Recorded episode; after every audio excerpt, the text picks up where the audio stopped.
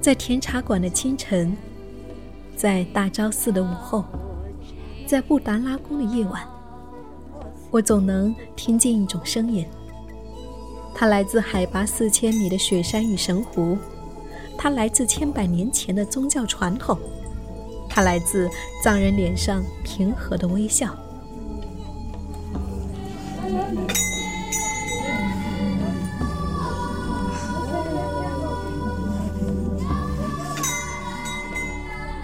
我是夏意，和我一起去远方，去见诗与美好，去见诗与美好。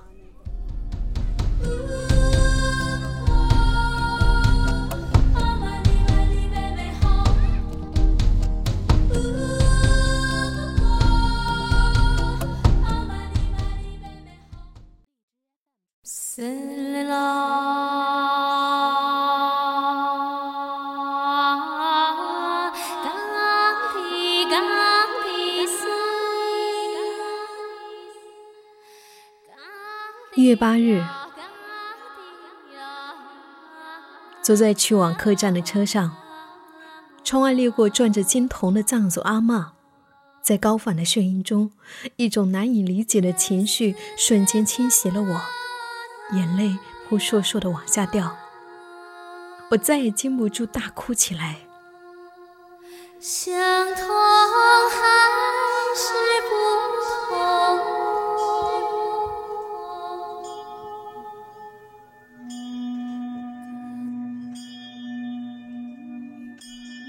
一月九日晚，能带给我们内心平静的，只有我们自己。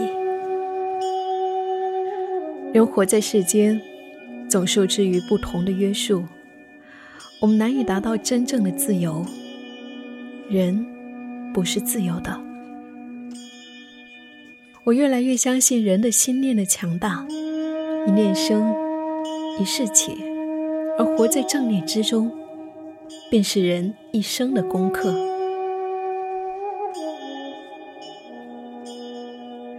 一月十日，大昭寺门口，阳光终日倾泻，流淌成一条光河。一月十一日，每天清晨和藏民一起喝茶，成了一天的开始。人生如幻。这一刻的真实会成为下一刻的过去，我们能够抓住的只有此刻，只有此刻。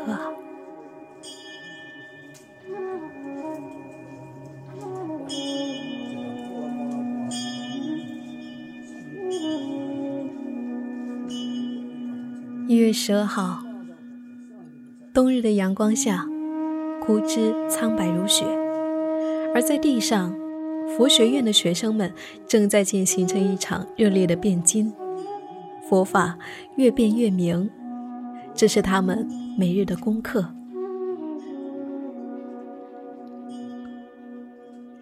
一月十三号，人生中有许多事情是你无法理解的，但是它就那么真实的发生了，就像这一片神圣的土地，你不能够理解藏民的信仰。但它真实的存在着。面对生命，报以敬畏。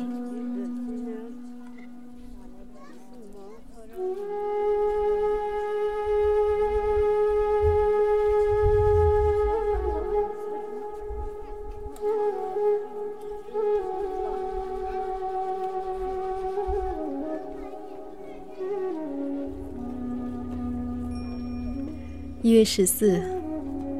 无常即是真相，人心无常，世事无常。期待有时候是一种虚妄。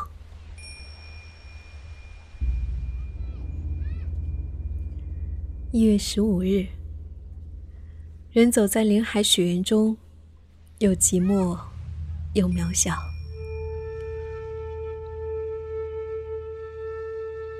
穿过原始森林。我们去找湖。它在雪山之下它在路途尽头。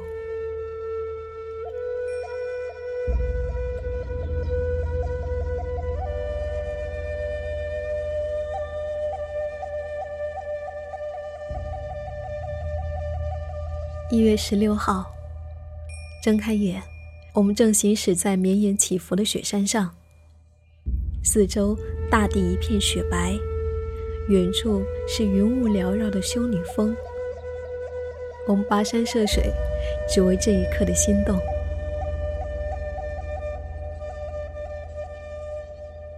一月十八日，风很大，堆村里空荡荡的，青年们都到拉萨制作葬礼过年的物事了，只留下孩子、女人和畜生，他们如星星般点缀在旷野之中。